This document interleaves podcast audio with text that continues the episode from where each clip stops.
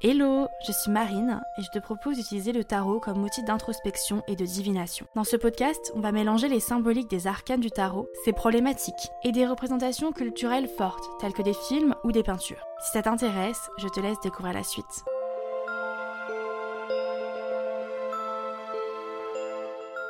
Hello, j'espère que tu vas bien. On se retrouve dans ce premier épisode de ce podcast appelé Derrière les cartes. En tant qu'intro, que première introduction, j'aimerais te rappeler que ce podcast va parler du tarot. Il va expliquer les symboliques des différentes cartes. On ne va pas évoquer toutes les symboliques, mais une partie d'entre elles, et principalement basée sur ma propre vision du tarot.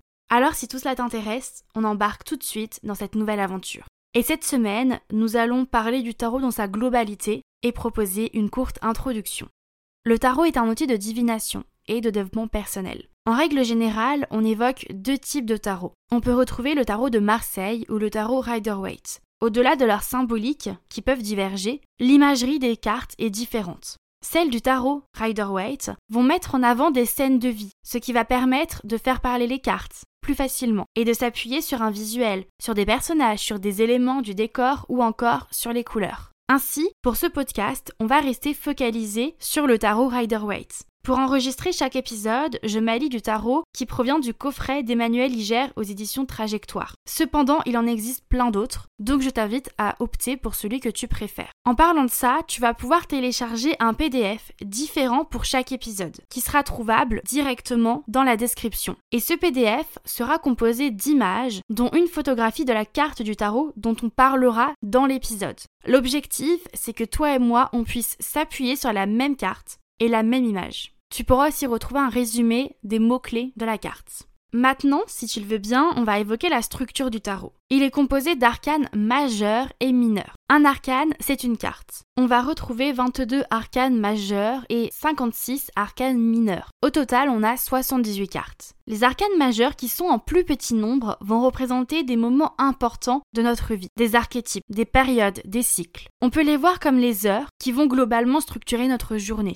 Les arcanes mineures, on peut les comparer aux minutes. Elles vont détailler notre journée, nos choix, nos tâches, nos relations. Dans les arcanes mineures, tu peux retrouver quatre groupes de cartes. Alors, ça paraît un peu compliqué, mais une fois qu'on a compris la dynamique, c'est beaucoup plus simple. Chaque groupe est représenté par un élément, eau, air, feu ou terre. Et l'élément est symbolisé par un objet. Les coupes représentent l'eau, soit les émotions. Les épées représentent l'air, soit les pensées et les idées. Les bâtons représentent le feu, soit les passions et les désirs. Et enfin, les deniers représentent la terre, soit le matériel, le professionnel et le financier. Et dans chaque groupe, chaque élément, on retrouve 14 cartes, en partant de l'as jusqu'au 10, et puis le valet, le cavalier, la reine et le roi mais on parlera un peu plus en détail des arcanes mineurs une fois qu'on en sera là dans quelques semaines. À quel type de questions le tarot permet-il de répondre? Il permet de répondre à des questions ouvertes. À l'inverse, les questions fermées, donc des questions ayant pour réponse oui ou non, vont être plus compliquées à formuler. L'objectif est d'avoir une réponse ouverte et détaillée avec le tarot. Il permet d'évoquer tous les domaines. On peut aussi bien évoquer le sentimental comme le professionnel, le familial ou les blocages. Chaque carte a une ou plusieurs symboliques. On parle aussi des symboliques à l'endroit et à l'envers. On peut soit se cantonner aux symboliques à l'endroit, mais on peut aussi raisonner en à l'endroit et à l'envers. Qu'est-ce que c'est? C'est lorsque la carte tombe à l'envers. Alors, on va lui attribuer une signification qui est différente. En général, cela peut soit indiquer l'inverse de la symbolique à l'endroit, soit amplifier la problématique. Par exemple, la mort, de manière générale, va évoquer le renouveau, la renaissance, et de ce fait le besoin de laisser le passé derrière soi, mais aussi la fin de quelque chose, une rupture. La mort à l'envers peut indiquer le fait de se raccrocher au passé, de refuser de passer à autre chose. Donc un blocage vis-à-vis du renouveau, un blocage vis-à-vis de la signification à l'endroit. Ensuite, les cartes, elles peuvent parler seules, mais aussi ensemble. Plusieurs cartes à côté ou à la suite peuvent communiquer entre elles, se conseiller, s'entraider, mais aussi se détailler.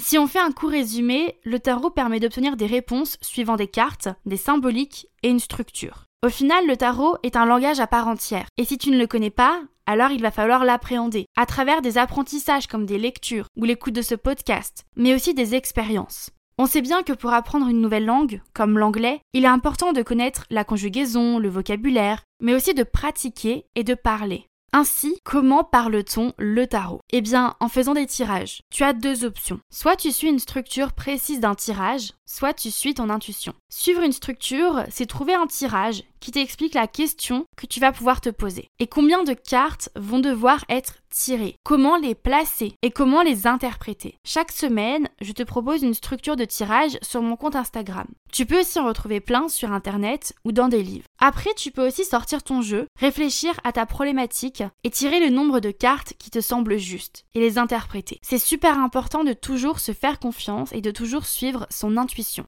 Mais comment tire-t-on les cartes? Eh bien c'est assez simple. Comme le reste, tu peux retrouver plein de techniques. Mais il y a majoritairement deux écoles. Dans tous les cas, tu peux prendre le temps de respirer, de te reconnecter à toi, à ton corps, à tes émotions. Tu peux te détendre et t'ancrer avant de faire un tirage. Ainsi, tu peux prendre le tarot dans tes mains et poser la question. Tu vas pouvoir mélanger les cartes et puis les étaler devant toi. Et là, tu pourras les tirer. De l'autre côté, tu peux aussi les mélanger et laisser les cartes sauter. Alors attention, par moment, elles ne sautent pas, suivant les tirages ou même suivant la personne qui les tire, et c'est aussi totalement ok. Si tu optes pour la deuxième solution, donc les cartes qui sautent, tu peux garder seulement celles qui sont tombées. Mais sinon, tu peux aussi mélanger les deux idées, c'est-à-dire garder celles qui tombent comme des informations supplémentaires, s'il y en a, tout en tirant de nouvelles cartes. C'est vraiment à toi de voir comment tu veux fonctionner. Cependant, c'est bien de mettre ça au clair au fur et à mesure du temps, de voir ce qui fonctionne avec toi, ce qui te correspond le plus, et après de te dire on part sur cette technique-là. Ensuite, tu peux retourner les cartes et les interpréter. Encore une fois, c'est à toi de voir si tu souhaites simplement interpréter les significations à l'endroit ou si tu souhaites opter pour les significations à l'endroit et à l'envers. C'est important d'être ok avec ça avant d'effectuer un tirage. Comme ça, tu pourras pas te laisser influencer, consciemment ou inconsciemment, par les cartes que tu vas voir tomber. Je te conseille de tout noter dans un carnet pour ne rien oublier et l'avantage, c'est aussi de pouvoir relire ce qu'on a noté plusieurs semaines ou plusieurs mois plus tard, pour voir comment les événements ont évolué, comment ça a pu nous aider à réfléchir. Ensuite, tout le monde peut tirer les cartes. Encore une fois, c'est un langage qu'il faut apprendre. Il faut se faire confiance et laisser son intuition parler. Arriver à écouter ses ressentis et à croire aux messages qu'on comprend. Après, d'autres personnes vont aller plus loin et utiliser le tarot comme un support pour canaliser des messages qui vont dépasser la symbolique des cartes. Et ça, c'est différent, mais ce n'est pas de ça dont on va parler dans ce podcast. Et maintenant, on va passer au dernier élément de cet épisode. Tu as peut-être remarqué que dans le générique, j'ai parlé de la culture. La culture et le tarot. En fait, au-delà d'être passionné par le tarot, je suis aussi passionné par l'art. Quand je parle d'art, je pense directement à l'écriture, aux peintures, sculptures et au cinéma. Et en fait, le tarot, il évoque la vie et les différents cycles de la vie. Il parle de moments importants et de domaines importants. Et tout ça, on peut le retrouver dans des œuvres d'art, tout support confondu. Et l'art s'est ouvert à tout le monde. Donc je me suis dit qu'on pourrait essayer de faire un parallèle entre un arcane, une carte du tarot, des symboliques